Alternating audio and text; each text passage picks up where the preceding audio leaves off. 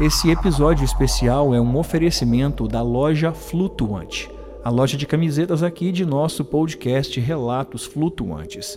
E se você é verdadeiramente fã de ufologia, então precisa conhecer a nossa coleção de casos clássicos.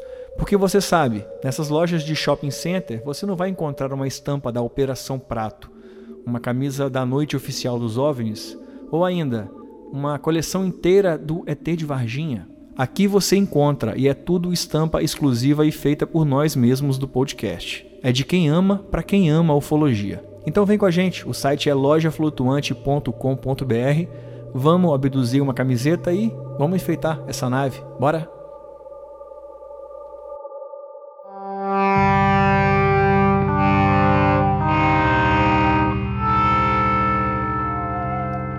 Em Portugal, país de onde é natural e onde vive, ele é correspondente de vários canais de comunicação latino-americanos com foco na ufologia. É fundador e cofundador de grupos de vigília e do Fórum UFO Portugal, dando a conhecer ao mundo o que ocorre em território lusitano sobre observações anômalas. Começou sua pesquisa em 1998 e hoje afirma a ovniologia deve ser efetuada cientificamente e não imaginariamente.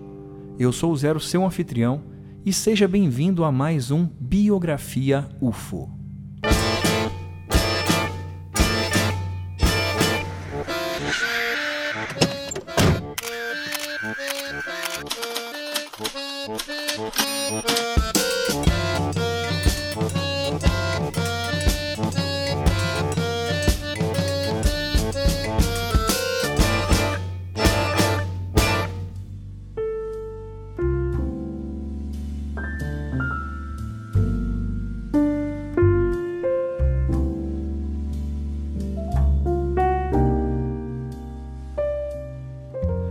Flutuante, seja bem-vindo ao Biografia UFO, o nosso programa de entrevistas onde a cada episódio trazemos até você uma personalidade do universo UFO. E pelos próximos minutos você é convidado a ouvir uma troca que tive com o Nuno Alves, ufólogo português que, dentre muitas histórias que já lhe garantiria sua presença aqui, ainda me deu a honra, de forma involuntária, de fazer parte da criação dos relatos flutuantes então vem comigo, vem para a nave que você vai ficar sabendo de tudo isso. Ajeite seus fones e voa lá, flutuante.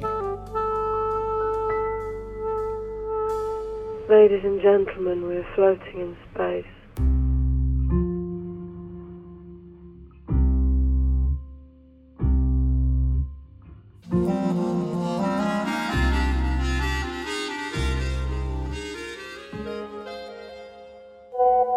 Ei, Nuno, primeiramente é um prazer ter você aqui na live com a gente. É, eu sou o Rony, também conhecido como Zero, aqui no projeto dos Relatos Flutuantes. E deixa eu apresentar primeiro para você o nosso projeto. É, o nosso podcast foi criado em 2020 e de lá para cá, toda semana, sem falta, nós publicamos um relato é, pessoal, inédito, aqui em nosso programa. Então hoje nós já temos 140 relatos ufológicos publicados durante todos esses quase três anos, né, que nós lançamos o podcast. Só que no meio do caminho também a gente teve a oportunidade de entrevistar alguns ufólogos e nós chegamos até você agora. Então, para a gente é um prazer muito grande ter a sua presença. Essa conversa eu sei que vai engrandecer demais o nosso projeto aqui na nossa casa e eu tenho certeza que o pessoal que está ouvindo a gente vai curtir muito. Olá, Rony. Bom, mais uma vez, é, é sempre um prazer uh, poder participar na, nos programas e nos podcasts, tudo o que está relacionado com o mundo da ovniologia. Uh, eu acho que é extremamente importante as pessoas terem um conhecimento da verdadeira ovniologia, uh, que é um termo que nós utilizamos em Portugal, que ovniologia, ovni, no Brasil, ou o termo internacional uh, que vem da parte da ufologia, mas ambos são exatamente a mesma coisa. Você que está aí me escutando, agora você já conhece a nossa dinâmica aqui nos Relatos Flutuantes. É, eu troco uma ideia é, em primeira mão com o ufólogo, depois eu trago o áudio aqui, trabalho ele editando e faço algumas observações também, algumas inserções no meio desse papo. A primeira pergunta que eu fiz para o Nuno é a pergunta básica que eu faço para todo participante do Biografia UFO, que é como ele encontrou a ufologia e como foi iniciada esse trajeto. Então escuta aí o que o Nuno respondeu para a gente. Bem, isto realmente baseou-se através de uma observação que, que eu tive, para a qual não encontrava uma resposta. Eh, era algo surreal. Eu não acreditava no, que houvesse objetos que pudessem vir a, ao nosso planeta. Era algo que, se encontrava na atmosfera, que eu presenciei, eh, bastante próximo, inclusive.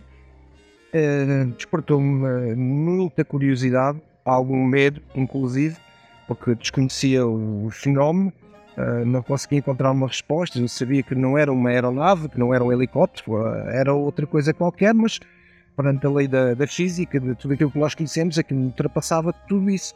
E então foi a partir desse momento em que eu comecei a procurar respostas para aquilo que tinha observado. Comecei a procurar através, na época, uh, de jornais, livros sobre o assunto e, foi assim que eu comecei a entrar no mundo da ovniologia e acabei por saber o mesmo tipo de fenómeno que eu tinha assistido, o mesmo tipo de objeto, com, consoante as descrições que eram mencionadas, quer em jornais, quer em revistas e livros, uh, eram muito semelhantes àquilo que eu tinha observado.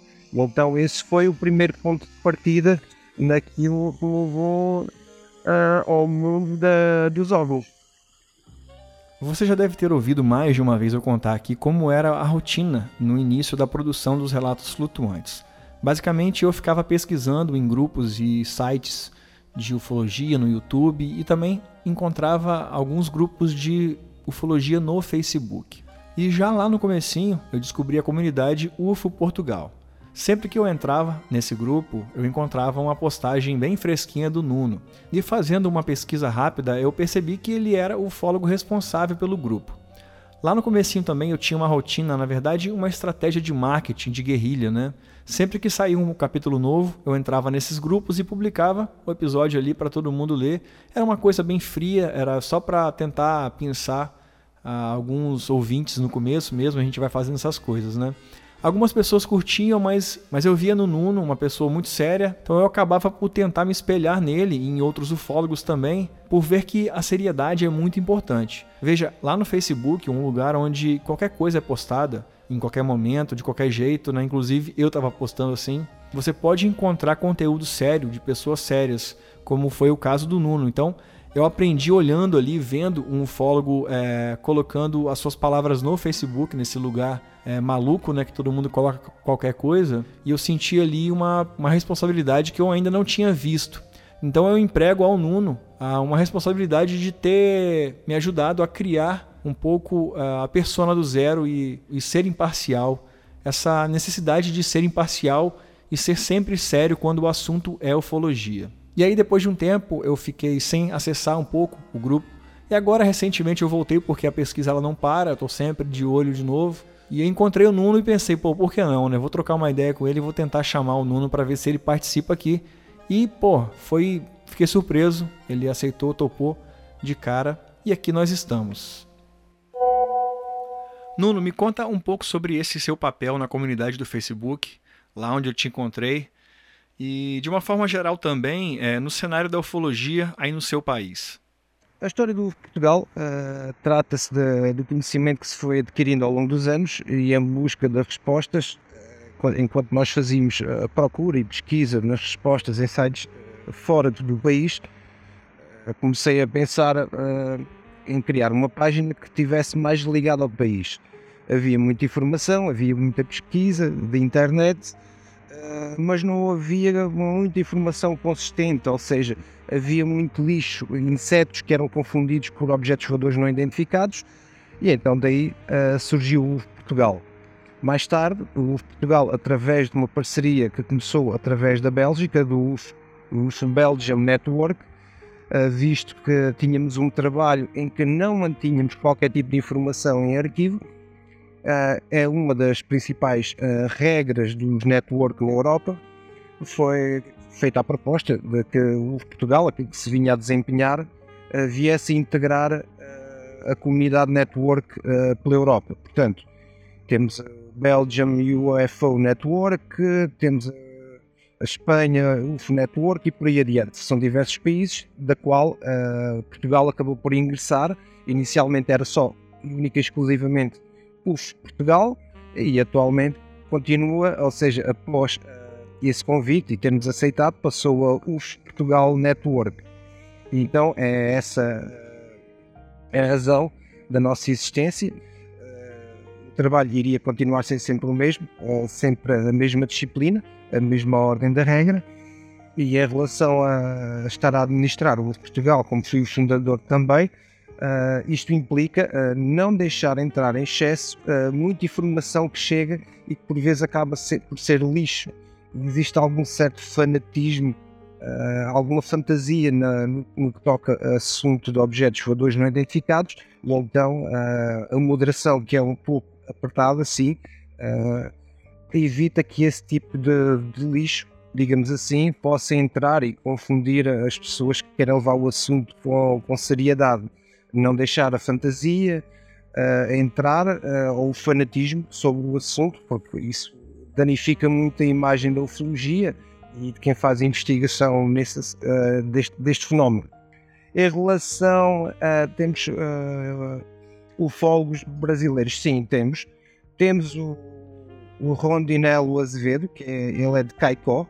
O Rondinello tem feito um trabalho excelente se bem que o Rondinel está mais na área da UFO-arqueologia, uh, ele é, tem sido o braço direito desde o momento em que o UFO Portugal foi fundado e atualmente uh, continua a ser o nosso braço direito. É uma pessoa que se empenha uh, e está sempre pronto a colaborar. Sempre que há alguma informação do Brasil, é ele que nos transmite e vice-versa. E fazemos comparações sempre que necessário.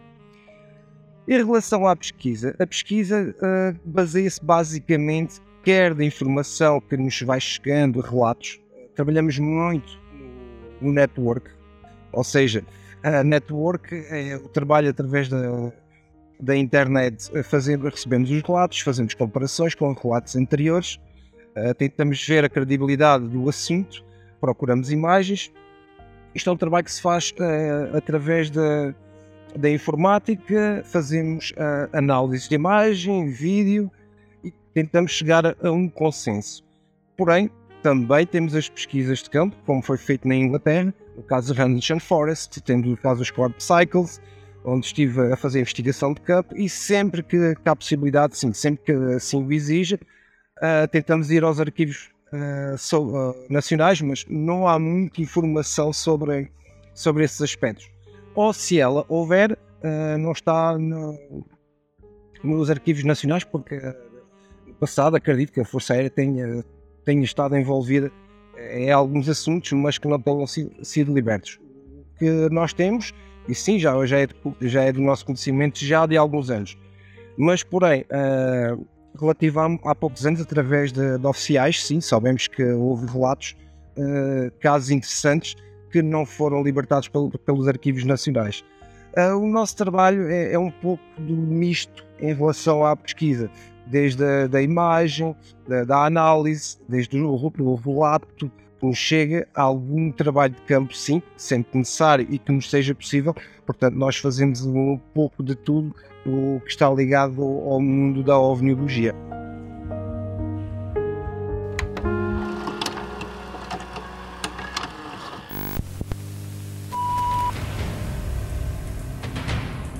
The team travels to RAF Bentwaters, a U.S. Air Force base in England, located approximately 85 miles northeast of London and adjacent to Rendlesham Forest. Nuno, um dos casos mais famosos da ufologia mundial é o caso de Rendlesham Forest. E eu pesquisando aqui vi que você esteve lá. Então, conta pra gente em primeira mão é, um pouco sobre a sua pesquisa nesse, nesse lugar tão importante para a ufologia aí. O caso de Rendlesham Forest, ele efetivamente aconteceu em 1980, foi um caso uh, verídico, se não um dos mais credíveis uh, a nível mundial. Uh, existem os documentos que comprovam isso, os próprios oficiais, os próprios militares envolvidos no incidente. Foi um caso que aconteceu e já teria acontecido anos antes. Uh, há informação de que os objetos já, já tinham sido observados naquela orla, mas não com aquela intensidade. Acredita-se sim que esses objetos que lá estiveram estariam, talvez, lembramos que estávamos no, no auge da Guerra Fria, uh, e uh, a base militar do Woodbridge, em Rendlesham Forest, uh, possuía armamento bélico nuclear. Então acredita-se que esses objetos, por alguma razão, estariam ali como se fosse a verificar que tipo de material é que pudesse lá estar. Tanto que um desses objetos teria sobrevoado sobre os paiões e projetado uma luz nessa direção. Foi registado não só visualmente pelos militares, como foi uh, inclusive registado pelos radares de, dessa mesma base. Que por acaso uh, uh, esse radar foi desmantelado e entretanto o, assunto tentou, tentou ficar ou tentaram ocultar caso em si durante muitos, muitos anos. mas sim, há agora as provas de radar que foram recuperados, se eu não estou em erro, por Nick Pop, não, não me recordo bem, mas penso que tenha sido o Nick Pop a fazer essa recuperação de documento. E entretanto, o que é certo é que atualmente o caso Random Forest ainda suscita muita curiosidade nas pessoas. E existe alguma energia na floresta em si? Sim. durante as investigações de campo que fiz, foi possível ver que haviam anomalias de, a nível energético. Não posso garantir que exista algo subterrâneo, uh, que é possível uh, na floresta que seja parte dessa mesma base militar, mas que ainda hoje uh, faz com que muitas estações de TV, muitos investigadores, inclusive do paranormal, se desloquem a essa floresta à procura de objetos voadores não identificados. Mas mais uma vez existe uma espécie de uma de uma histeria geral, uh, como se as pessoas procurassem uh, ovnis todas as noites e parece que as pessoas levam ali um certo fanatismo em que se alguém estiver a passear pela floresta durante a noite, essas pessoas com uma luz vão pensar que é um OVNI. E isso aconteceu, eu tenho que me levantar às três da manhã porque alguém estava a ver algo, uma, uma equipa de investigação paranormal estava na floresta, uh, relataram aquilo a informação. Uh, eu estava acordado a essa hora e peguei no carro, desloquei-me a Rendlesham Forest e pude constatar que não havia nada de extraordinário. Era única e exclusivamente pessoas que estavam a circular na floresta à noite com luzes uh, e foram confundidos por objetos voadores não identificados. É um caso bastante interessante, bastante enigmático, mas que cá está, foi algo que aconteceu, foi real, uh, mas ainda existem pessoas que acreditam que, que esses objetos poderão voltar. Existem os, investigadores do paranormal que constatam que veem figuras, essas figuras, uh, por acaso, tive a oportunidade de ver em fotografia, realmente figuras muito estranhas que, poderá já estar, que estão ligadas à área do paranormal e que nós, na área do, da ufologia, não, não conseguimos entender muito bem, mas as imagens são, são muito curiosas. É, o Nuno acabou de citar o Nick Pope, é, a gente tem que falar um pouquinho sobre ele. Pope é um jornalista e escritor e ex-funcionário do Ministério de Defesa do governo britânico. Quem conhece esse caso de Renation Force sabe do que eu estou falando, né? E lá, dentre outras funções, ele investigou casos ufológicos. E é sobre isso que ele fala em seu livro Céus Abertos e Mentes Fechadas, lançado aqui no Brasil. Então, quando se fala no caso de Renation Forest, praticamente é impossível não citar o nome do Nick Pope, e aí fica o nome do livro dele, que é uma uma dica de ouro para você que curte esses casos famosos da ufologia. Nick Pope joined the Ministry of Defense in 1985. Between 1991 and 1994, my job was to investigate UFO sightings for the government to see whether there was evidence of anything of any defense significance. Bom, uma grande parte da preparação é, para fazer essa entrevista é uma pesquisa que a gente tem que fazer, uma pesquisa rasa na internet, né, sobre o Nuno, sobre o trabalho dele. E eu acabei encontrando participações do Nuno na revista UFO e algumas entrevistas que ele já tinha dado aqui no Brasil. Então, é, uma delas, ele fala à revista UFO no ano de 2006 sobre a luz caniceira, ou que seria uma versão lusitana da Mãe do Ouro. Junto disso, é, mais alguns casos ele conta nessa mesma matéria da casuística portuguesa, né? Como por exemplo o mito da menina que caiu no forno e a história do guarda florestal que foi morto após abordar uma luz misteriosa. Claro que eu pedi para ele contar um pouco para a gente sobre essa primeira matéria dele na revista UFO. Escuta aí. Bom, o assunto da luz da caniceira é exatamente o mesmo fenómeno da, daquilo que ocorre no Brasil, chamado Mãe de Ouro. A luz da caniceira uh, surge como uma ponta de um cigarro e acaba por ficar do tamanho de uma bola de futebol. É algo que escapa ao, ao consenso científico, não, não, há uma explicação com lógica. Uh, esse, esse, fenómeno uh, é baseado na, na mitologia, digamos assim, mas que é um fenómeno real e não uma mitologia. É baseado também através de uma lenda, acredita-se que seria o espírito de uma criança que teria sido atirada para um forno e que ao ser aberto esse forno, essa criança teria sido, o seu, o seu espírito, digamos assim, numa bola de fogo. E então ah, essa lenda manteve-se até aos dias de hoje. O que é certo é que é um fenómeno que, que se via na, muito, com muita frequência na antiguidade em áreas remotas, aldeias, montes, pessoas que caminhavam, antigamente caminhavam durante a noite, uh, teriam esses encontros uh, inusitados com, com essa luz, com esse fenómeno, e acreditavam que estavam perante algo extraordinário, e efetivamente estavam, sim, mas que não convinha atacar essa luz. Uh, numa tentativa de ataque a essa mesma luz, ela uh, atacaria as pessoas. Caso contrário, uh, as pessoas não atacassem essa luz, essa luz iria perseguir a pessoa, mas não lhe faria qualquer, qualquer mal. Uh, é um caso também muito, muito curioso, muito interessante, mas que já há sensivelmente uns 10 anos que, ou mais que não se ouve falar nesse assunto.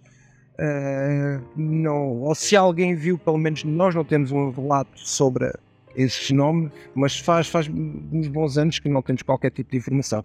Em relação à revista UF, eu acho que sim, acho que essa matéria uh, saiu uh, em meados de. Eu não me recordo se foi 2010 ou se foi antes. Eu acho eu estava mais inclinado para 2009. Mas entre 2009 e 2010 foi quando terá saído provavelmente essa matéria, esse artigo, que, que é bem interessante eu está disponível na página do UF Portugal, onde as pessoas podem uh, consultar a informação. Antes fizemos. Uh, é, eu interrompo aqui a fala do Nuno é, para uma observação. Ele comenta 2009 e 2010 e eu cito 2006. O motivo dessa disparidade é que quando a gente fez essa entrevista, o site da revista UF estava fora do ar. Ela ficou por um período ali em manutenção e hoje, enquanto eu estou editando esse programa, ele já voltou. Então, na, na, na, época da entrevista, no ato, a gente não conseguiu tirar a dúvida, mas agora eu posso confirmar que essa matéria realmente é de 2006. É a primeira matéria dele na revista UFO. No entanto, ele tem oito artigos assinados de 2006 a 2012. E eu vou deixar o link aqui com todas essas matérias dele é, na descrição desse episódio e vale a pena também dar uma conferidinha. Uma análise sobre o assunto, tem até lá uns relatos bem interessantes, desde o caso do guarda florestal, onde eu pude também presenciar uh, essa mesma luz também em conjunto com, com os amigos na época, uh, e torna-se um assunto também muito intrigante, ainda hoje me desperta muita curiosidade. A minha opinião sobre o assunto, uh, quando me perguntam qual a minha opinião sobre a origem da luz da caniceira, bom, imaginemos que há uma entidade de, de um outro planeta uh, que pretende explorar uh, que era o nosso planeta. Nós já o fazemos, já, já o fazemos, ou enviar sondas para Marte, sondas para a Lua. Nós, uh, na exploração espacial, temos o hábito de enviar sondas por uma questão de, de, de não sofrer danos como sofre, sofre o ser humano numa viagem extremamente longa e por que não fazer exatamente a mesma coisa? Podem enviar uma sonda e essa sonda, como não é um conhecimento das pessoas, por falta desse conhecimento mesmo, as pessoas acabam por uh, não saber lidar com, com, com, algo que seja tecnologicamente avançado e acreditar que se trata de, de, de algo da, da, ordem espiritual ou mitológica e confundem uh, essa parte tecnológica uh, com a parte da mitologia, o espiritual. E eu acho que é, é isso o erro do, do ser humano quando uh, se depara com algo que, que, lhe é desconhecido. O ser humano, por norma, tenta encontrar uh, explicações quando, uh, perante os seus conhecimentos, por mais básicos que possam ser, mas tenta sempre encontrar uma explicação e, entretanto, é natural conjugar este tipo de fenómeno desconhecido uh, a algo de caráter religioso, mitológico uh, e por aí adiante. Continuando com o caso da luz da caniceira, da, da menina e da guarda florestal, são dois incidentes, dois incidentes, né? Um é baseado na mitologia, que é o caso da menina, que eu tinha referenciado anteriormente, que seria a suposta origem da luz da caniceira, conhecida no Brasil como Mãe de Ouro, e acredita-se, ou as pessoas acreditam desde essa época então, que a origem dessa luz seria o espírito de uma criança que seria irrequieta, a mãe ou alguém uh, estaria a fazer pão uh, e com o forno aceso, como a criança era irrequieta, com muitas perguntas, era uma criança que queria mexer em tudo, uh, a pessoa que estaria a fazer o pão o pão, teria-se chateado, zangado e então, por uma questão da, da raiva, talvez, teria colocado a criança dentro do forno, fechou a, a porta desse forno e a menina teria acabado por falecer aí dentro. Quando, ao abrir a porta do forno, uh, o espírito dessa criança teria saído numa bola de fogo Uh, e então uh, saiu daí a lenda, a origem da luz da caniceira, supostamente. Curiosamente, uh, já esse fenómeno existia também em Espanha, ele já era relatado em Espanha, e terá sido a base de, desta história da, da, luz da caniceira em Portugal. Uh, a história do guarda florestal, este fenómeno, este incidente ocorre, aconteceu no Alentejo, é que o guarda florestal estaria a patrulhar a sua área de floresta e teria observado pela primeira vez esse fenómeno. Entretanto, eh, essa dita luz, esse, esse fenómeno, teria seguido o, o guarda florestal. Uh, o mesmo, quando chega à casa, no interior da sua casa, reparou que a luz teria se instalado no topo uh, da chaminé da sua casa. Visto que o guarda florestal não, não, não conhecia ou desconhecia por completo uh, este fenómeno e assustado optou por pegar na arma e atirar na luz. O caso terá o que terá acontecido nesta situação foi que a luz supostamente terá descido pela chaminé e atacou o guarda florestal que terá morrido uh, no interior da sua casa. Portanto, cá está a tal situação que se diz que não se deve atirar, agredir, atacar essa dita luz porque ela irá responder de igual forma. Portanto, uh, desde que me lembro, sempre já os mais antigos diziam, os populares, para se ignorar essa luz.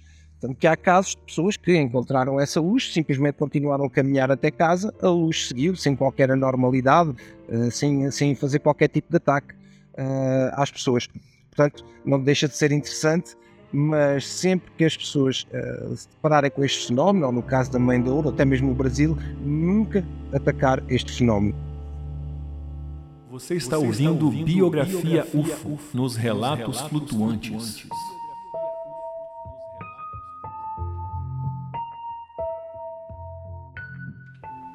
Também tem um caso de alguns aviões que entraram em rota de colisão né, com, com OVNIs.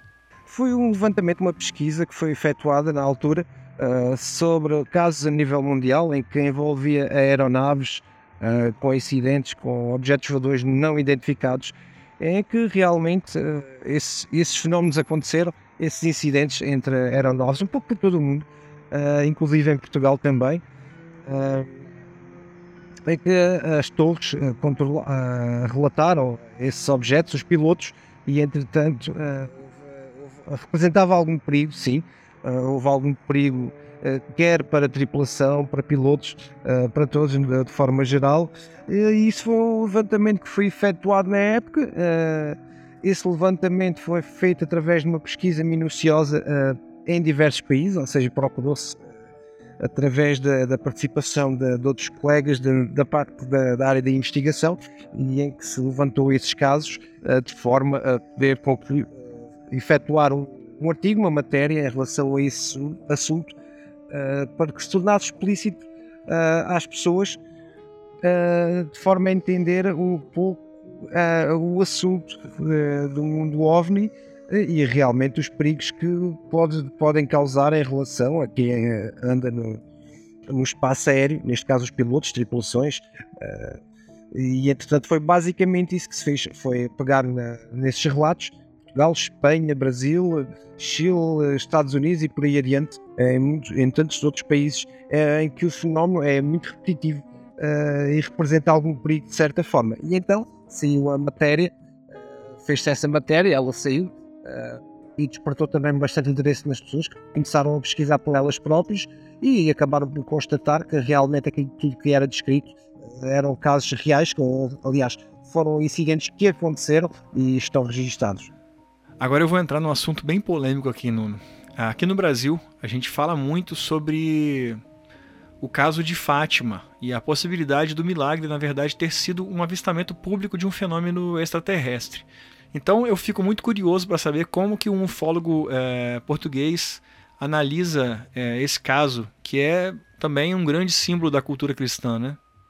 O caso de Fátima continua a ser uma, muito interessante uh, e ainda hoje uh, desperta uh, a curiosidade dos mais jovens os mais antigos, cá está, a situação da religião interfere imenso no, no, que aconteceu em Fátima. Uh, digamos que é um confronto entre a ciência e a própria religião. Como nós sabemos, a ciência não é propriamente denominadora daquilo que, que é uh, a área da, da ufologia. Mas curiosamente é, é um dos, dos aspectos interessantes que se houver uma análise científica ou religiosa, eh, a própria ciência eh, inclina-se para objeto voador não identificado nessa altura.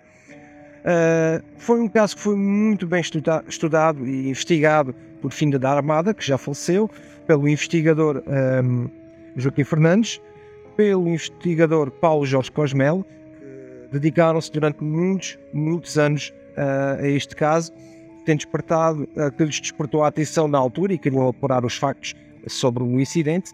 Uh, mas digamos que as pessoas mais idades, mais antigos, derivado à, à sua cultura religiosa, vivia-se mais a religião nessa época, interpretavam o fenómeno como algo divino, algo uh, religioso. Porém, Uh, as coisas foram mudando com o passar dos anos, com as explicações que eram apresentadas, com os avanços da ciência e o conhecimento, e hoje os mais jovens estão mais inclinados para algo extraordinário, uh, estão mais inclinados que, e acreditam que poderia ser alguém, sim, não deste mundo, que nos tivesse visitado, uh, para, consoante as, as descrições que são mencionadas sobre esse avistamento coletivo, que é extremamente importante. Estamos a falar de centenas de pessoas que assistiram ao fenómeno, eh, que todas elas relataram de igual forma o incidente, e então acredita-se que as pessoas estão mais inclinadas atualmente eh, em relação ao passado para algo, algo que está ligado ao fenómeno OVNI e não propriamente ao religioso. Se fôssemos fazer essa questão à população, há 20 anos atrás continuavam as pessoas a acreditar firmemente eh, que seria algo de aspecto religioso, se bem que ainda hoje, na atualidade, há muita gente que acredita que seja mais de, da área religiosa. Eu, na minha modesta opinião, eu acho que houve ali um aproveitamento da, da própria igreja em relação ao assunto. Portanto, o santuário hoje existe, existem imensas pessoas a deslocarem diariamente. Uh, existem muitos fiéis, pessoas extremamente agarradas à religião, sempre com a sua fé, uh, e vão lá no âmbito da esperança de conseguir uh, ter as suas preces, mas de facto é algo que, que, está mais ligado ao fenómeno OVNI e não propriamente religioso. É, algumas perguntas estavam scriptadas, eu queria saber desde o começo. Uma delas era sobre alguns casos da ufologia brasileira que mais impressionavam ao Nuno e se ele pudesse vir aqui no Brasil, o que ele investigaria? E ele falou isso aqui, ó. Em relação à ufologia brasileira, uh, o que eu acho? Uh, eu acho que tivemos uma pessoa que teve um grande estigma na ufologia brasileira, Claudio Corvo, uh, da qual, quando iniciei neste mundo da ufologia, uh, Claudio era a pessoa que mais seguia, seguia os seus trabalhos e então, uh, digamos que uh, foi aquela catapulta que me ajudou a seguir em frente. aprendi imenso com, com, com esse investigador brasileiro, o Claudio Covo. Foi com ele que eu aprendi e, de certa forma, muitos outros aprenderam e seguiram a sua metodologia de investigação. desde então tenho acompanhado imenso a ufologia brasileira, desde os trabalhos de, de Adamar Javer, que já faleceu infelizmente. Tenho seguido os trabalhos do Tiago Tichete também, que é um grande amigo, e de outros. Uh, tenho seguido outros investigadores uh, do Brasil, tenho acompanhado o trabalho de muitos. Porém, uh, vejo que no Brasil, por vezes, existe um bocado de uma crença uh, demasiado excessiva no mundo da, da investigação.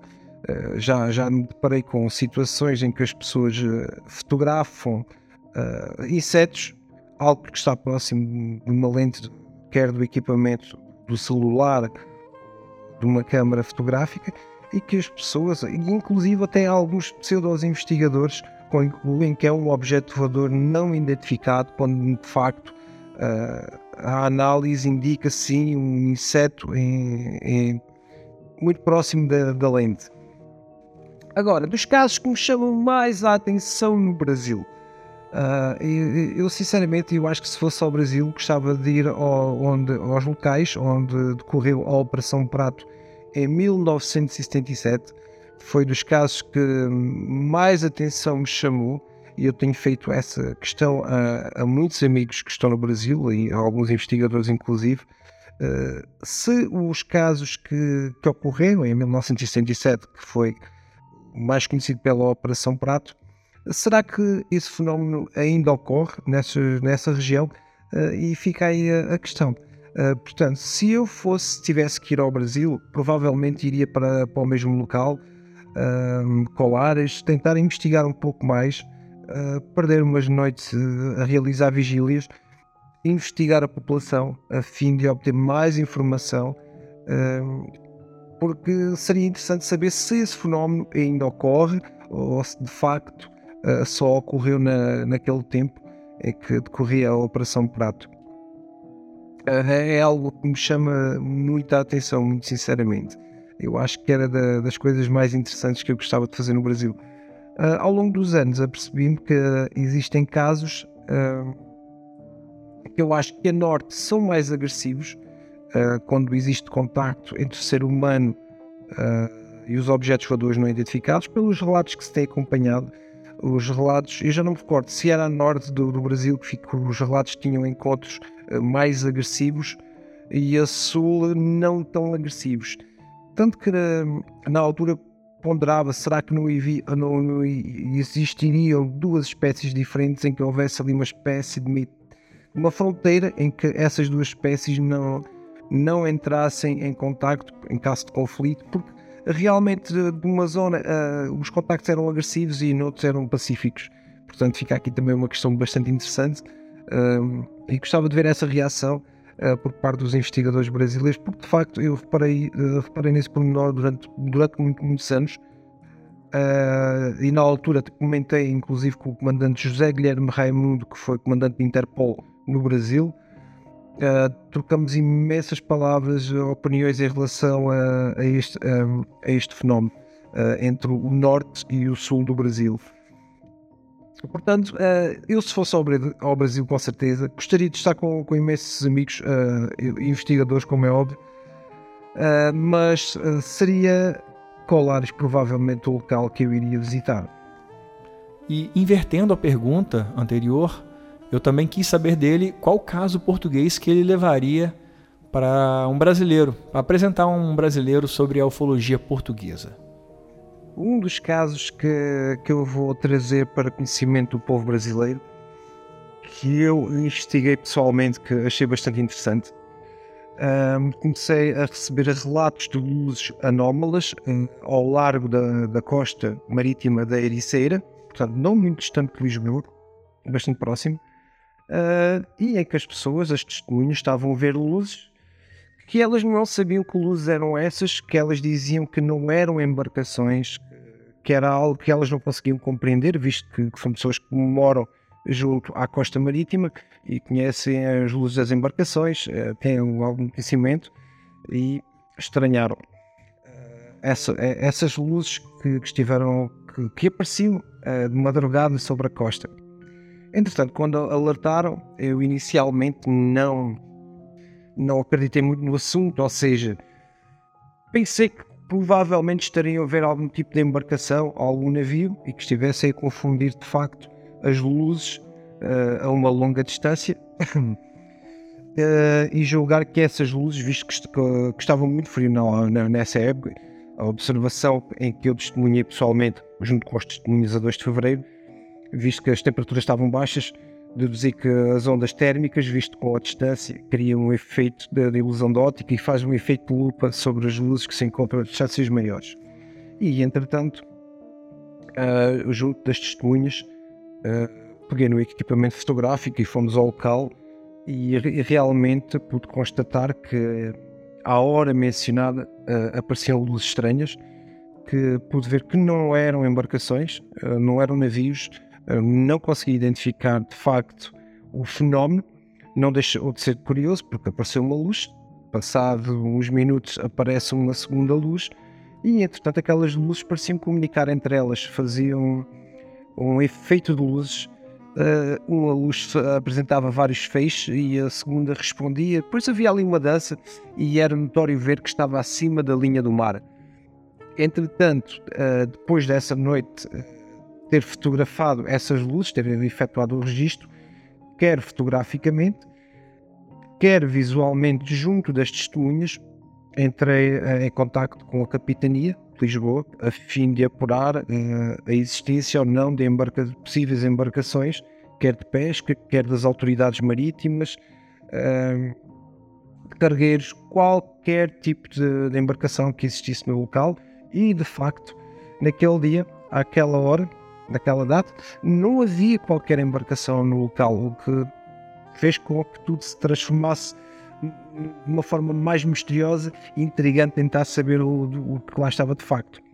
Entretanto, os, os relatos continuavam a chegar uh, ao Portugal e nunca chegamos a uma conclusão de facto o que seriam aquelas luzes que continuam um mistério eu recordo que passado dois, três anos ainda havia pessoas a relatar de facto que aquelas luzes ainda lá voltavam, não com tanta frequência, mas que de vez em quando viam, conseguiam observar essas luzes e que elas desapareciam de uma forma muito misteriosa. Conforme elas apareciam, elas desapareciam. Foi de facto um dos casos que, que achei curioso, porque presenciei juntamente com as testemunhas quando eu ia um pouco cético. O investigador, na minha modesta opinião, não pode ser demasiado crente no assunto. Tem que ser tem que estar ali na balança dos 50-50, nem demasiado cético, nem demasiado crente, e tem que se ligar um pouco também à parte científica. Eu acho que devemos e devemos explorar a parte científica para conseguir esgotar todas as explicações plausíveis e possíveis. Quando não acontece, aí sim, teremos que meter a, a, a parte teórica em prática, em prática, que é aí que entra já a parte mais. Como é que é de explicar? Mais da, da parte de. Agora não, encontro, não encontro a palavra certa, mas que será com certeza a parte mais mística, digamos, digamos assim. Uh, porque nem sempre conseguimos encontrar respostas corretas e, e não é certo dar falsas respostas, uh, porque poderemos induzir também as pessoas a erro. Isso acontece com muita frequência. vejo investigadores uh, que tudo o que eles veem, por exemplo, no, no céu, um avião, uma aeronave, que venha em direção, por exemplo, à pista no, uma, para uma pista de aterragem, à luz do trem de aterragem, esse avião a uma grande distância, alguém bate uma fotografia, claro que vão fazer uma análise fotográfica, a foto é real, mas acabam por dizer que, de facto, uh, aquela luz é misteriosa, uh, poderá ser um objeto voador não identificado. Hoje temos ferramentas que nos permitem identificar, basta saber o local, a hora, uh, esses, eh, ter essa informação e através de determinadas ferramentas conseguimos saber se houve ou não aeronaves nesse local, como satélites, se houve passagem de satélites, etc. E isso, uh, digamos que nos ajuda imenso uh, na pesquisa. Portanto, sem dúvida, o caso da Ericeira eu acho que foi bastante interessante. Uh, é um dos muito interessantes que nós temos em Portugal. Nós temos e somos ricos em casos de ovniologia são que eu acho que é desconhecido lá fora, não só no Brasil, mas quase pelo mundo inteiro. Uh, isso aconteceu, uh, deu para ver, porque o tempo que estive na Inglaterra, enquanto fazia investigação do caso Henderson Forest uh, e os Corp Cycles, a conversa que eu tive com alguns investigadores, quando me perguntavam sobre determinados casos que, ter, que, teriam ocorrido em Portugal, eles desconheciam a riqueza que nós tínhamos de, de avistamentos, que também foram pesquisados, trabalhados, analisados por outros investigadores e ficaram surpreendidos com a quantidade de material que nós tínhamos de informação que era desconhecido.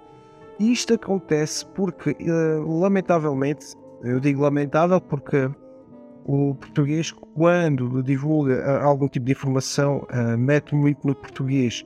Portanto, há uns anos atrás, ou quando começou a desenvolver a internet, o português não, não apostava muito na, no inglês, ou então as pessoas de fora, de outros países, não tinham muito aquela preocupação, ou seja, não era a preocupação, era não conseguiam entender realmente o que, o que lá estava escrito, porque cá estava em português, e os tradutores também não faziam a tradução da melhor forma, portanto, eh, por mais que se esforçassem, iria de, haver muitos erros. Inclusive, eu tive muitas dificuldades eh, para eh, conseguir fazer a tradução de, de alguns casos de outros países na altura, estamos a falar ali na inícios de 2000, uh, eh, já nessa altura, uh, portanto, final, finais de, dos anos 90, por aí, uh, já havia dificuldade da, da, tradução e era extremamente complicado por vezes tentar adivinhar o que lá estava escrito para conseguirmos entender o caso em si.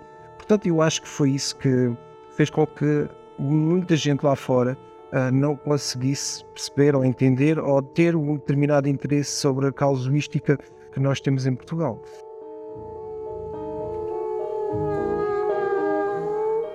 E aí, você que acompanha os relatos flutuantes, é, você se lembra de todos os episódios? Você talvez tenha feito uma maratona recentemente. E aí você lembra que teve um caso em Portugal eu vou refrescar a sua cabeça. O episódio 11 se chama Naves em Lamego. E claro que eu indaguei ao Nuno sobre esse caso, sobre essa localização, se ele tinha ouvido falar desse relato, talvez esse relato tenha reverberado lá é, por outra pessoa. E aí, escuta aí o que, que ele fala sobre esse caso e sobre Lamego em geral. Em relação ao caso de Lamego, uh, o único caso que eu tenho conhecimento que terá ocorrido ela meio que foi em 1961, portanto já lá vão uns bons anos. Uh, desconheço o caso e visto que estamos a falar também da, que existe um vídeo que teve alguma proporção uh, no YouTube, uh, não nos foi relatado esse caso.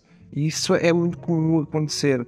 nós temos recebido por, também no Portugal relatos que vêm diretamente do Brasil para nós e que nós acabamos por trabalhar um pouco nele e até inclusive fazer publicação, como foi recentemente, uma testemunha no Brasil filmou, relatou, nós recolhemos o relato, uh, publicamos o relato em si, uh, temos os vídeos também uh, na nossa página para que o público possa consultar, portanto é perfeitamente normal que as pessoas procurem respostas e neste caso alguém em Portugal fez exatamente o mesmo, viu e relatou seu, a sua observação eh, e é fácil de, de entender porquê.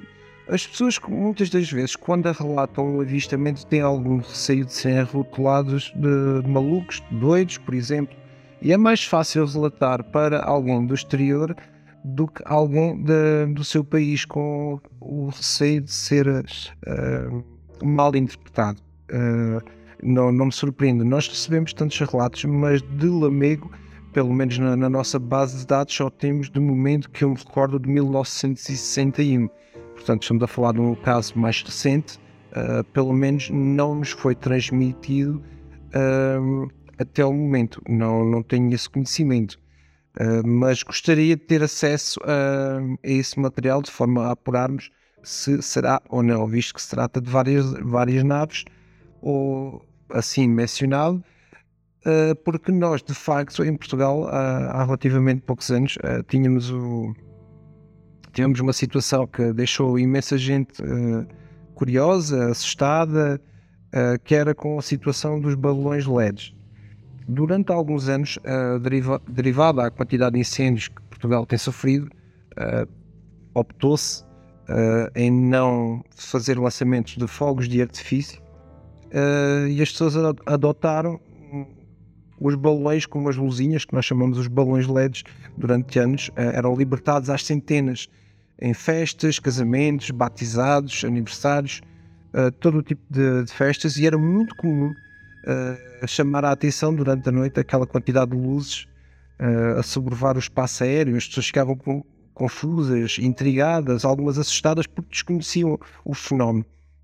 e então as pessoas diziam que eram centenas de luzes de objetos que de facto objetos voadores que de facto eram balões LEDs. Entretanto, eles depois foram proibidos, uh, não há muito tempo, porque poderia representar algum perigo para as aeronaves, e isso eles acabaram por cancelar uh, a venda, ou seja, já atualmente que eu pelo menos conheça, não é permitida a venda desses balões a, a público, uh, embora ainda existam pessoas que façam esse tipo de libertação ou quando têm acesso a esses balões, significa que alguém ainda os consegue vender. E eh, havia um pouco essa confusão e as pessoas acabavam por eh, achar que era algo extraordinário quando de facto não era. Agora, esta, esta situação também não sei se será esse o caso, se poderiam ser os balões LEDs ou não. Eu precisava ter acesso ao vídeo de forma a que pudesse dar uh, uma explicação, porque como conheço o efeito e o trabalhar dos balões LEDs na atmosfera seria fácil a, a sua identificação. Mas para tal era preciso ter acesso a isso bem. É, então a gente vai ficar aguardando o feedback do Nuno. Talvez em breve a gente faz aqui uma nota, né, um especialzinho. Vai que ele encontra alguma coisa, né? E a gente pode até trazer de volta o episódio 11 à tona e faz uma observação, faz um adendo, né? Claro que nesse momento a gente começou a conversar sobre mais casos de Portugal, né? Então uh, eu pedi para ele que me contasse alguma boa história de lá. Rory, um dos casos que eu achei uh, interessante, intrigante, que achei uh, alguma graça no meio disto, foi quando me encontrava na, na, Inglaterra e fazia a pesquisa do caso de Rendlesham Forest, acabei por me entrar um pouco na área dos corp, cycles, que, que é os círculos nas colheitas. E, entretanto, quando comecei a pesquisar, entrar nessa área, pude constatar que, que haviam pessoas, de facto, que construíam aqueles círculos nas plantações, embora sejam proibidos na Inglaterra, mas existem pessoas que os fazem, que eles são conhecidos como Crop Cycles Makers. Portanto, há empresas que os contratam para que sejam feitas essas figuras. Existe um certo interesse por parte da, por exemplo, a, a área que é muito fustigada anualmente uh, na, em relação a Corp Cycles, uh, isto na Inglaterra, como é óbvio, uh, Wiltshire uh, prospera bastante na parte da restauração, tudo o que é hotéis, restaurantes todos eles beneficiam com, com o turismo ufológico, como se chama no Brasil. E então, de facto, existem pessoas que pagam para que alguém vá fazer esses desenhos uh, nos cultivos. Uh, e isso chama uh, a atenção das pessoas, dos curiosos. há pessoas que são extremamente religiosas em relação ao, aos, aos, círculos nas colheitas e é, achei imensa graça porque no tempo que investiguei isso havia fenómenos, por exemplo, de um agricultor que deixou um bidão enorme com algum tipo de combustível ou resíduo químico e que realmente a seu redor queimou a, área circundante uh, e que as pessoas achavam que era um corp cycle e quando, quando cheguei ao local constatei que não era um corp cycle, era uma coisa natural que foi a, a planta foi queimada por um químico não, nada a ver com aqueles crop cycles que nós costumamos ver, aquelas uh, todos bonitos, com uma geometria que as pessoas acham que é impossível, mas que não, não é impossível. Uh, toda ela é, é, possível e é muito fácil de fazer da noite para o dia. Algumas chamam uh, a atenção das pessoas que acham que dá demasiado trabalho. Sim, dá demasiado trabalho a fazer, mas existe muita gente a fabricar esses círculos. E, entretanto, um dos pormenores que que eu, que eu achei, achei engraçado foi que numa das minhas investigações, a Wiltshire, uh, um dos círculos, quando nós tentamos entrar, aliás, quando chegamos ao local, uh, era notório ver um grupo de pessoas no seu interior, uh, juntavam-se entre elas, davam as mãos e faziam, rezavam aos etis, e, e, realmente havia as formiguinhas e era possível ver que a erva, a planta do cereal não estava quebrada, estava torcida, alguma coisa pesada esteve lá de facto, sim, mas não havia náuseas, não havia qualquer tipo de radiação, era possível ver os insetos. Uma das coisas que, que, que me foi alertada na altura, quando comecei a entrar na, neste tipo de pesquisa, ao falar com o investigador Nick Pop, uma das coisas que ele mencionou quando o Crop Cycle é, é verídico, ou seja, é verdadeiro, é a ausência de insetos e será com certeza as náuseas. Começamos a sentir um mal-estar e os equipamentos deixam de funcionar corretamente. E portanto, em todos esses Crop Cycles são deste tipo, os círculos, uh, pude constatar que haviam insetos, os equipamentos trabalhavam perfeitamente bem, uh, muita gente a querer entrar, não havia também má disposição por parte de alguém, uh, e era, eram muitas as pessoas que entravam nesses corp cycles e que entravam numa espécie de ritual, como se estivessem a rezar a, a deuses, a um deus, e não deixou de ser curioso. Entretanto, havia pessoas que cobravam dinheiro para, para que entrassem nesses corp cycles. Os proprietários chegavam a cobrar dinheiro para que as pessoas pudessem ir ver o corp cycle. Uh, mais tarde vim a conhecer pai de um, um cycle maker que estávamos a comentar numa rede social. Esta história dos corp cycles, visto que eu estava a trabalhar no caso em si, visto que estava a aproveitar a situação de estar na Inglaterra e aprofundar o caso. Uh, e alguém chamou-me em privado de que o filho era um dos Crop Cycles Makers e que ele achava imensa, imensa graça porque quando ele fazia os Crop Cycles, ele e a sua equipa, o filho, no dia seguinte aparecia nos jornais uh, e nos sites da matéria sobre ufologia. Uh, e acabei por vir a ser, alertado de que tal dia iria haver um Corp Cycle, o filho iria fazer em determinada zona de Wiltshire. E assim foi. Nesse dia estava lá o Corp Cycle. E mais uma vez, o Corp Cycle Connector, que é uma página que divulga os Corp Cycles, surgiu com esse Corp Cycle, exatamente construído pelo rapaz que, com o filho daquela pessoa com que eu tinha falado. Portanto, eu achei.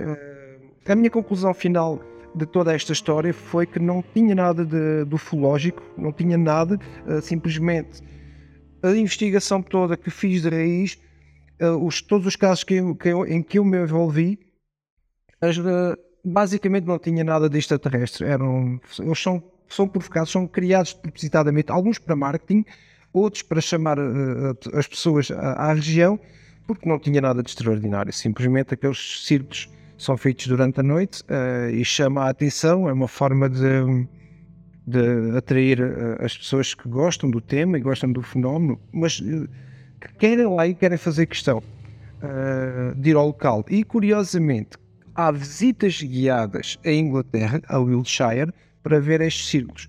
E curiosamente, quando existem equipas pessoas para ver estes círculos, em, de, de, modo turístico, os círculos surgem durante a noite, da noite para o dia. Portanto, alguém vai lá fabricar um círculo uh, na colheita para que as pessoas no, no, próximo, no dia seguinte, possam ver esse círculo. Portanto, é basicamente isto. Uh, é uma forma de, de marketing, eu acho que é um falso marketing, de atrair as pessoas, mas o que é certo é que as pessoas vão, consomem produtos, gastam o seu dinheiro ali e a região acaba por beneficiar com, com isto. Portanto, é tudo um jogo de interesses em que a ufologia acaba por entrar de alguma forma, mas que não nos deixa, não fica muito bem vista, na, na minha modesta, modesta opinião. Nós já utilizamos telefones, celulares, comunicamos por e-mail, comunicamos das diversas formas, WhatsApp, messengers. Uh, eu não estou a ver uma civilização tão avançada a vir dos confins do universo com uma tecnologia muito superior à nossa e estar a comunicar connosco uh, através de círculos nas colheitas. Não, não faz qualquer sentido. Pesquisarmos na, na história, existiam colheitas, sim, que estavam ligadas com círculos nas colheitas, inclusive uh, mas que estavam uh, ligados a uma, a uma certa determinada mitologia. realizei um trabalho sobre esta situação de, dos Corp Cycles, com o qual vou aproveitar e partilhar aqui o link, de forma que as pessoas possam ler um pouco sobre a matéria porque ela é bem interessante e vai um pouco mais ao fundo da questão, inclusive de casos anteriores que eram considerados verídicos e depois chegou-se à conclusão que eram todos eles falsos. E isto é muito bom para que as pessoas eh, tenham um pouco da noção da realidade e não entrar na crença de que todos os casos são reais, só porque A ou B e C, que foram três grandes investigadores, disseram que sim mas mais tarde acaba-se por descobrir que não, que afinal os casos eram falsos e esses mesmos investigadores foram induzidos a erro. A indução a, a, indução a erro, um, todos nós somos alheios, inclusive eu. Uh, há quem diga que eu sou cético em relação aos corp cycles. Uh, não é ser cético, é fazer uma pesquisa, uma análise, aprofundar o assunto e tirar as suas próprias conclusões. Como nós costumamos dizer por vezes aos céticos, uh, os céticos não acreditam porque nunca viram um objeto que não identificado. E então, às vezes, tem que ser mesmo assim: tem que se ver para crer. Neste caso, tem que se investigar para se chegar ao fundo da questão. E só assim vamos conseguir ter uh, as respostas uh, adequadas para aquilo que nós procuramos.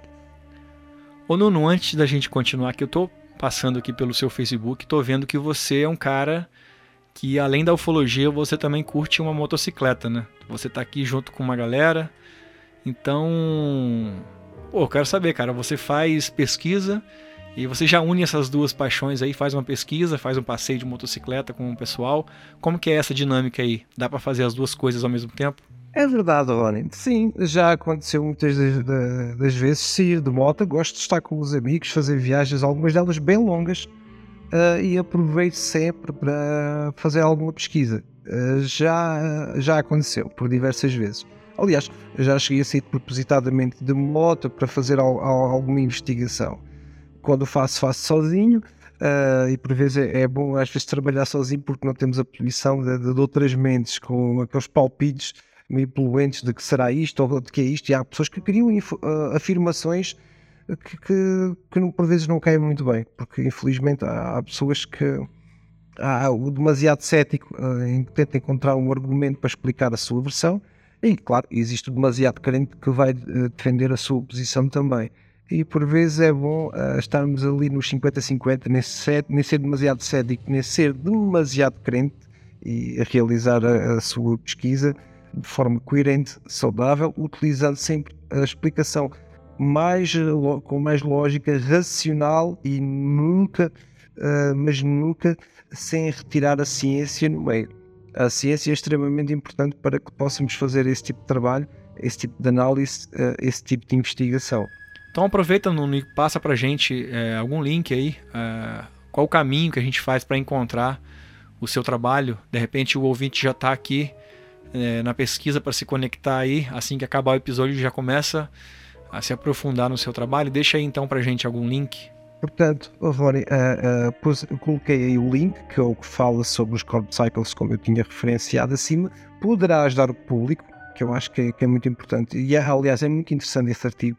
Uh, fala sobre uh, a minha pesquisa que, que, fiz durante o meu tempo, a minha permanência no Reino Unido, que foram 10 anos, a trabalhar também sobre estes, estes fenómenos, não só da, da ufologia, mas dos Corp Cycles e, portanto, explico um pouco mais ou menos para que as pessoas entendam realmente uh, o que acontece no Reino Unido em relação ao Corp Cycles ou as, os ciclos nas colheitas.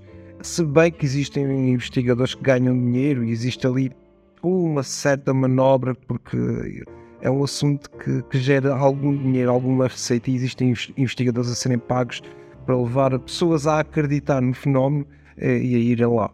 Portanto, é, é, eu acho que, que, vale a pena ler até ao fim. Uh, e Ronnie, uh, pode enviar mais perguntas. Pode enviar as perguntas se quiser, estamos cá para responder.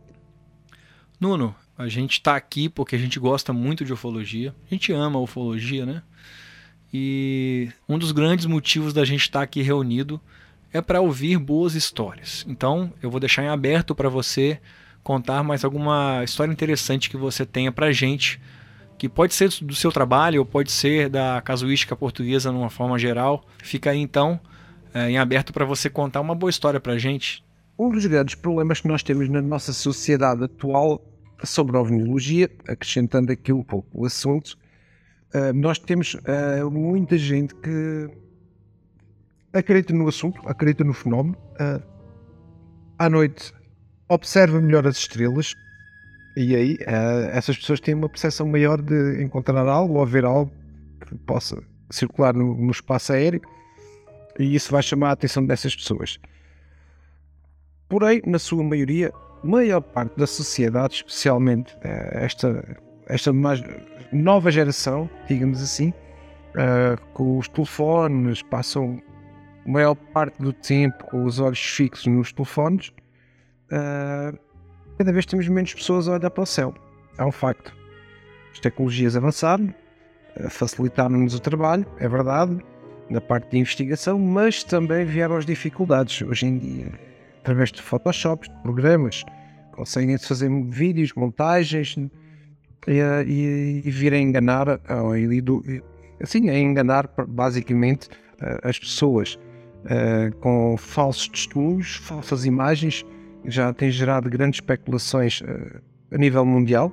Muitas, de, muitas dessas fraudes uh, feitas em vídeo e em fotografia, que leva a crer muitas pessoas que o vídeo de facto é, é verdade, só que quando mais tarde se descobre que de, realmente é falso, uh, as pessoas acabam por uh, quase que ficar meio, mais céticas porque se sentiram enganadas. E isso não é bom quando se utiliza a fraude para promover uma observação.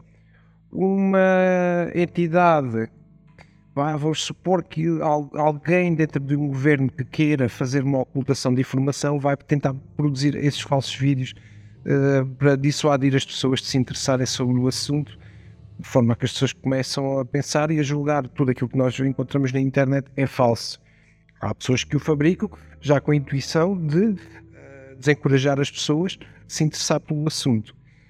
Um, infelizmente as tecnologias têm, têm este contra temos outros casos que, quando alguém uh, publica algum tipo de informação, uh, existem muitas críticas na, nas redes sociais, por exemplo. Uh, a forma como as pessoas reagem, por vezes, quando alguém vê uma observação, viu uma luz estranha e fala na, nas redes sociais: Eu vi uma luz estranha, alguém viu isto. E há, há sempre aquelas pessoas que dizem: mete mais tabaco nisso, que levam a quase ou ridículo, a pessoa que disparou simplesmente questionou que viu algo e não sabe o que é. E muitas pessoas sentem-se intimidadas e atacadas quando alguém, na sua pura ignorância, resolve atacar deliberadamente a outra pessoa com, com comentários menos bons, uh, sem perceber o que é que a pessoa de facto viu. E depois temos aqueles casos que pessoas que viram algo extraordinário, mas aquela pessoa que não viu, que estava em casa, no seu bom sofá, que diz que foi um satélite. Era um satélite, só poderia ser um satélite. Um satélite só porque aquela pessoa acha que é um satélite, mas de facto, essa pessoa que, que deu aquele comentário que acha que é um satélite não viu de facto de todo o que a pessoa testemunhou. E então existe muita esta divergência. Depois, um outro fator que eu também acho, acho bastante importante é a forma como a imprensa lida com o assunto. Uh, lamentavelmente, temos uh, cada vez mais uma imprensa que é manipulada uh, é que uh, ridicularizam um pouco o assunto e quando a matéria uh, é publicada, é uma confusão tremenda, uh, quase ironicamente é como se estivessem a escrever um artigo sobre ovniologia, ufologia, quase ironicamente sai quase tipo como uma comédia. E claro que isso faz com que as pessoas que vão ler esse artigo, quem se interessa pelo assunto pelo fenómeno OVNI, vai ficar indignado e, claro, eh, vai levar os céticos ou micéticos à, à indiferença, ao riso, à galhofa e a entrar no, no gozo, digamos assim, com, com o assunto. Portanto, são, são daqueles problemas que nós temos atualmente na nossa sociedade. É extremamente importante que se, que se venha a abrir uh, a mente das pessoas. Eu recordo que quando passavam as séries dos ficheiros secretos na, na era de 90, dos anos 90, ajudou imenso a abrir a mente de, das pessoas. As pessoas começaram a se interessar, além de ser uma série de ficção, as pessoas começaram a se interessar muito pelo fenómeno. fenómeno OVNI e não só. Uh, e isso uh, ajudou imenso a abrir a mente das pessoas.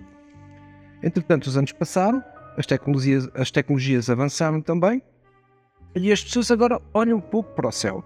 Uh, e seria extremamente bom e importante que as pessoas olhassem mais para o céu. Uh, um outro caso que também já foi chamado a atenção, o porquê, e aliás, ah, outros investigadores já falaram bastante sobre a, esta questão. No verão, vêem-se mais objetos voadores não identificados do que no inverno, e a explicação é simples. Durante o verão, ou os países quentes, as pessoas passam mais tempo na rua. No inverno, as pessoas estão, estão menos tempo na rua, derivado às temperaturas baixas, como é óbvio. Então, só o simples facto das pessoas terem bom tempo e estar um tempo agradável faz com que as pessoas estejam mais tempo na rua e daí a possibilidade de ver mais algo de extraordinário. Uh, isso uh, é perfeitamente natural e, e é notório. Uh, aliás, se formos a, a analisar os relatos que são recebidos durante a época do inverno e a época do verão, ah, no verão, eles saltam bem à vista de toda a gente e lá está, as pessoas estão mais tempo na rua e daí o número de aumentos uh, a aumentar consideravelmente. Bom, é, o papo rendendo bastante com o Nuno e me veio uma coisa à cabeça. Aqui no Brasil a gente tem uma área muito extensa de, de oceano, né? De, de praia, de mar. Além disso, também tem muito rio, tem muita lagoa. Mas a maioria dos nossos casos são no céu. A maioria dos casos da ufologia brasileira são de objetos voadores não identificados, né? E aí eu pensei no seguinte: Portugal, um país é, com uma cultura, com uma geografia tão voltada para o oceano, né, uma coisa que vem de tantos anos, né, muito mais antigo que o Brasil, a relação de Portugal com o mar. Então eu fiquei pensando como deve ser essa relação de, da ufologia portuguesa com OSNIs, né, que são os objetos submersos não identificados. A minha dúvida é, e aí eu já passei essa dúvida para ele, é se essa relação de OSNIs e OVNIs ela é um pouco mais equiparada, se existem mais casos de OSNIs pelo fato de Portugal ter essa relação tão mais próxima é, culturalmente com o oceano. Né? Então escuta aí que legal que ele contou para gente. Em relação aos objetos submarinos não identificados, os OSNIs, uh, nós temos imensos casos, inclusive uh, OSNIs e OVNIs, uh, eles têm siglas diferentes. Um porque voa e o outro porque anda no, no fundo do mar. Mas basicamente eu, eu julgo que sejam, sejam o mesmo objeto, visto que uma grande parte dos relatos que, que nos for, foram reportados ao longo dos anos uh, identificavam aeronaves uh, que estavam na atmosfera e entraram no mar e vice-versa. Como estavam no mar, subiram e, e subiram à atmosfera e, e desapareceram. Temos relatos, sim, temos imensos relatos uh, sobre objetos voadores não identificados a entrar dentro da, do mar, uh, os tais OSNIs. Uh, temos algo, temos bastantes. Eu digo que, sinceramente, não sei dizer, não sei dizer quanta quantidade, mas que sim, os temos também. Uh, cá está, não é muito diferente do, do Brasil. Toda a área do litoral, que é uma área que atrai muitas pessoas, as pessoas adoram o mar. Uh, e entretanto, isso faz com que as pessoas que passam mais tempo na, na praia, não só para quem gosta de tomar um banho, gosta de passear à noite, depois temos imensas pessoas que gostam de pescar, fazer sua pesca desportiva, ou até mesmo para apanhar o seu peixe para, para o seu almoço no dia seguinte ou jantar.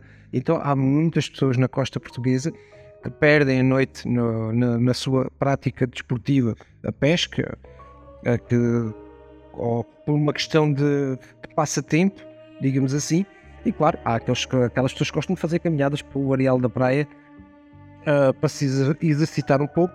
E é aí que, nessas alturas, que as pessoas uh, reportam uh, estranhos e determinados avistamentos de algo que tem, sido, vindo a ser reportado já há muitos anos em Portugal e que estão muito bem registados, catalogados investigados também pelo, por outros investigadores que já, já os vêm a relatar já há alguns anos e que ainda hoje uh, vão chegando alguns. Uh, alguns talvez com sentido de má interpretação, porque há, há, pessoas que fazem caça submarina uh, que, embora eu acho que seja ilegal fazer caça submarina durante a noite, mas utilizam, uh, têm os seus pesqueiros apropriados uh, e caçam de alguma forma ilegal e essas luzes às vezes são mal interpretadas porque as pessoas veem o mergulhador a ir à água com uma lanterna e aquilo por vezes assusta um pouco as pessoas também. Existem também os casos de má, má interpretação, mas temos diversos casos bem interessantes, inclusive tivemos um em Setúbal há uns anos que, inclusive, pai e filho terão sido supostamente abduzidos, porque eles acordaram inconscientes e encontravam-se uh, uh, a executar uma, o seu hobby, que era a pesca. Uh, Encontrava-se o pai e o filho, e eles brincaram ali com uma luz que, que viram na água.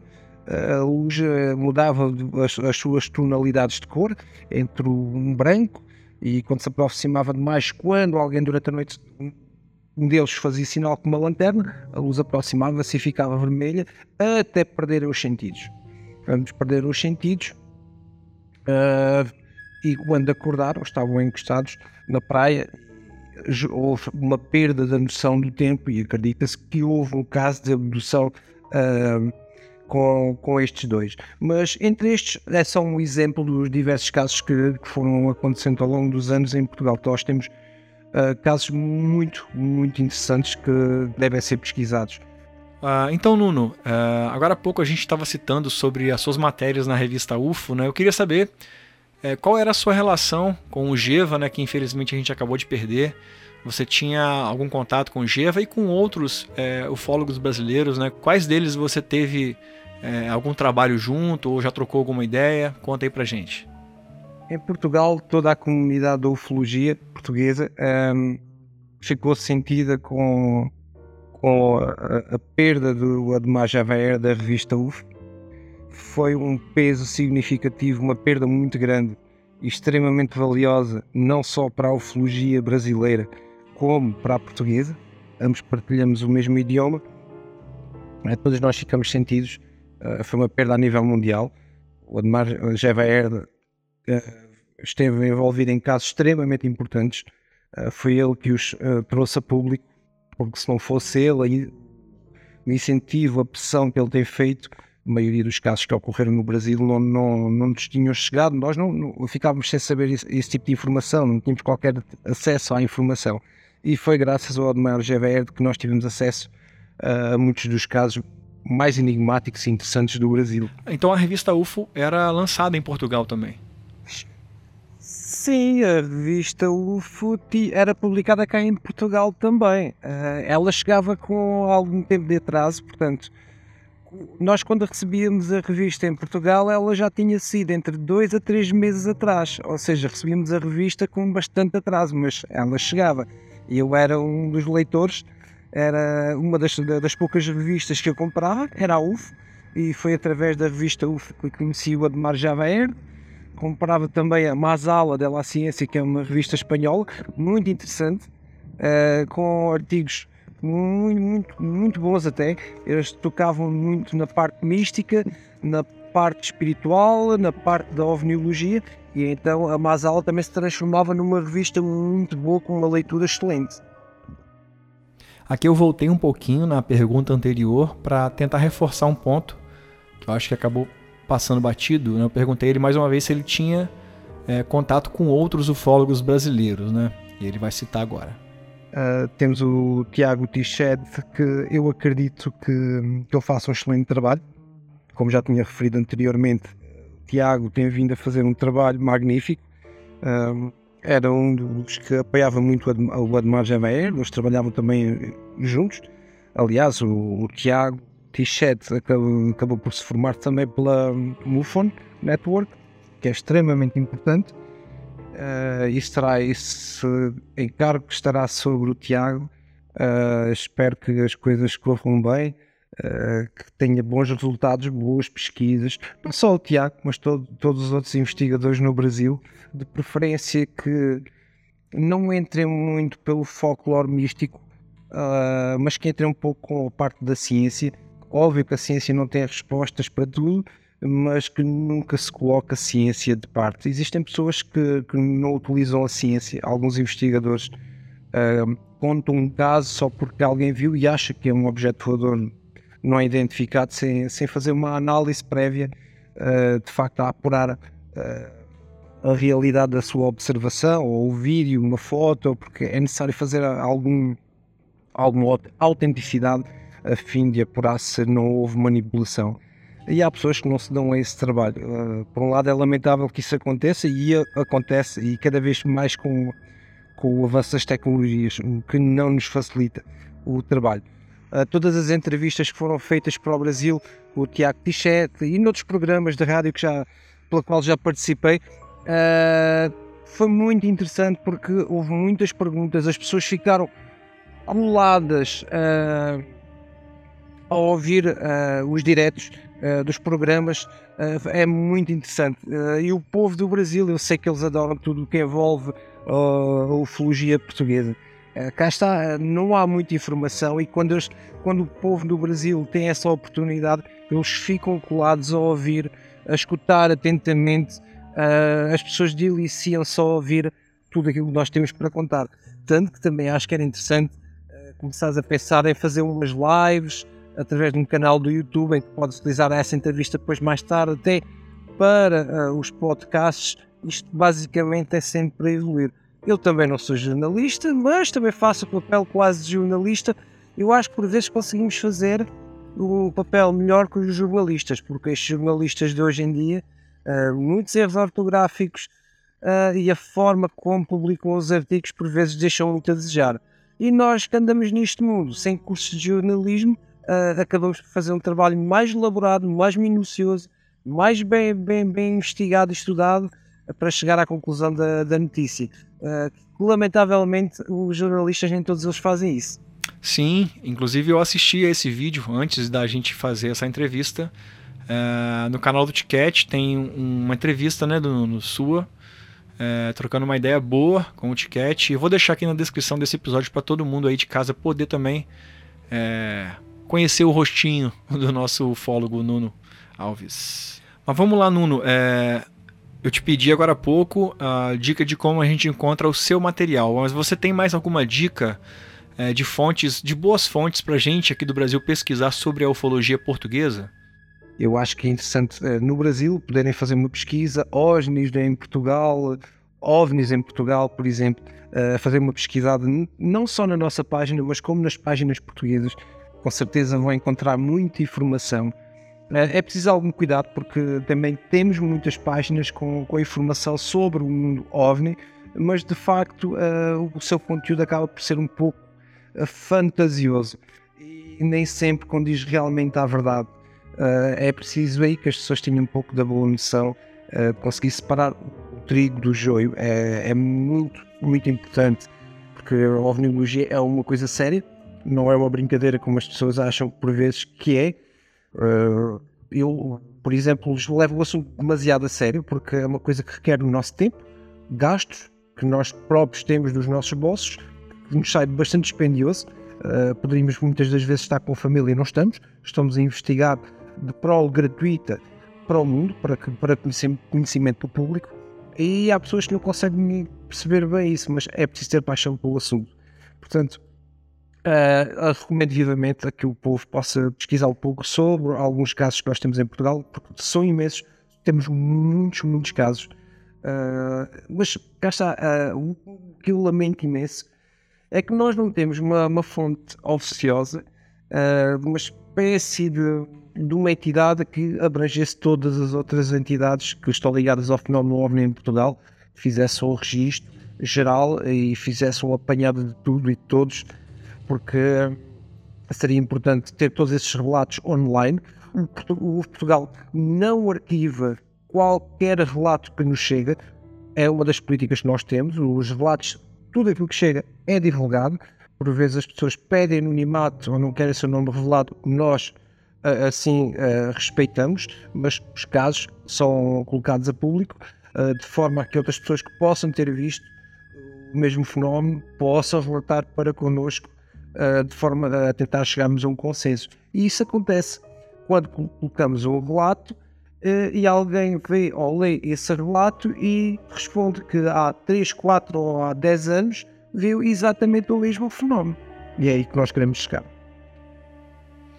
Nuno, muito obrigado pela companhia. Eu acho o seu trabalho muito importante e espero que você continue com essa paixão pela ufologia, pois quem ganha é, com isso tudo somos nós, certo? Eu costumo dizer aqui no podcast que nós somos uma nave. Então eu vou te dar o microfone, o microfone do piloto, e eu deixo que você encerre com uma mensagem para os nossos tripulantes, pode ser? Rony, um, desculpa eu tratar por tu porque eu gosto de tratar as pessoas, não sou muito tratar as pessoas por você, é com, uh, aqui em Portugal tratar por você nem, toda, nem todo mundo gosta. Uh, as pessoas sentem-se mais velhas. Então nós tratamos mais esta coisa quando estamos mais à vontade. Uh, mas será importante, eu acho, que seria ótimo, poder fazer lá um anúncio uh, quando puderes, uh, publica no Portugal, faz já um aviso uh, à, à, turma que lá está no Portugal, que eles vão ficar curiosos e assim quando sair o lançamento, eles já vão estar à espera desse lançamento e eles vão escutar atentamente. vai, ser, vai ser muito interessante. acho que para já, por aqui, acho que está tudo. Mas se houver mais alguma questão que seja necessária, o Rony pode estar a, à, vontade, que eu estarei cá sempre disposto a, responder a qualquer pergunta, a qualquer questão que, possa eventualmente surgir uh, e irei responder e pode ser utilizado no podcast.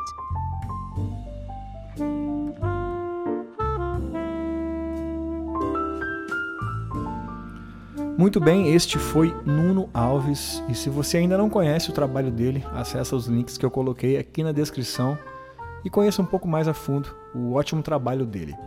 Antes de partir, quero deixar alguns recados aos ouvintes mais fiéis, aqueles que ficam aqui até o final. O Biografia UFO existe apenas pela oportunidade que os apoiadores me dão de incentivar o projeto. E fazer essas entrevistas custam muito tempo, um tempo de pré e pós-produção. E obviamente eu não posso deixar que vocês fiquem sem o relato da semana por exemplo, quinta-feira agora já tem relato flutuante de novo. Então, é, os biografias, é, eles vêm sempre como material extra, mas é para todo mundo, não é só para quem apoia. Então, eu peço para você que ainda não apoia, eu te faço essa proposta. Se você curte esse tipo de episódio e gostaria de ouvir eles com mais frequência, é, considera então ajudar a gente um pouquinho com o Apoia-se. Quem sabe a gente não diminui os intervalos né, entre um episódio e outro talvez até manter uma periodicidade. Pode tentar, né? Então vem com a gente, acessa aqui o link na, na descrição desse episódio. Ele vai te levar para o Apoia-se, lá você pode escolher com quanto pode ajudar o nosso projeto, tá? Eu te lembro que por isso você ainda ganha recompensas, tais como episódios secretos e exclusivos para apoiadores. Você ainda acessa o grupo de debate e também tem desconto na loja flutuante. Então faz essa experiência, entra no nosso grupo, escuta os episódios, fica lá um pouquinho se você achar que está pesado, se não é o que você imaginava, é só você pausar o apoio. Só de você entrar no grupo, você já aumenta a nossa expectativa de mais episódios exclusivos como esse aqui, ok? E a gente vai se ajeitando com o tempo. E qualquer coisa me chama no inbox também no Instagram.